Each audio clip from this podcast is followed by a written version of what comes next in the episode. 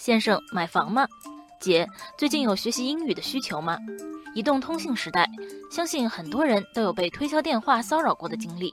最近一段时间，不少网友发现这类骚扰电话似乎在技术上更新换代了，自己接到的电话好像不是真人打来的。网友苏先生说：“我最近就接到一通房地产推销电话，一开始听着并没有什么特别之处，但很快我就发现打电话的人似乎不太对劲。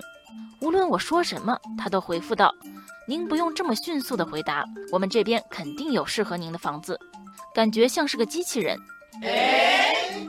不少网友疑惑，这些电话都是怎么打出来的？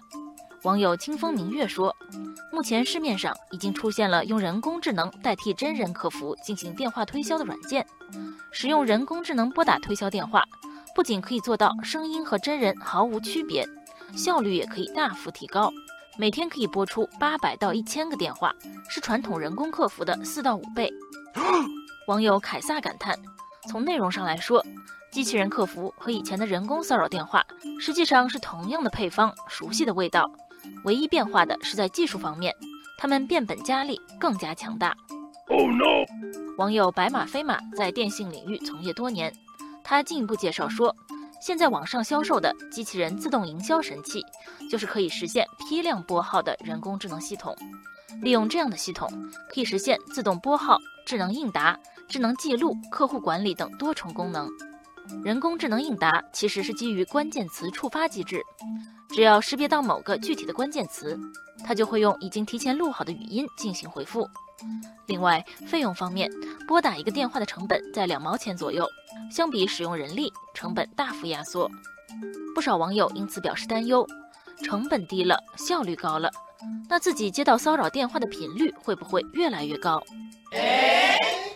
网友雪绒花就抱怨道：“最近这段时间，每天至少接到三个骚扰电话，有卖房子的，有推销英语课的，还有问需不需要贷款的。”感觉频率比之前提高了不少，光靠拉黑都有些来不及。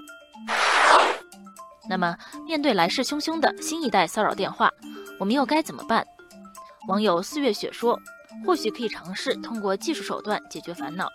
随着这类电话营销软件和系统的应用范围扩大，相关的拦截软件、过滤软件也会逐步开发出来。与人工拨打的电话相比，这类机器人来电。”有着与生俱来的代码特征和算法痕迹，更容易被识别和防御。不过，正如网友潇湘子所说，侵权的是人，而不是技术。没有人工智能以前，骚扰电话就已经很多了。人工智能只不过提供了拨打电话的另一种方法。除了技术方面的拦截，我们更期待相关法律和监管的健全与完善。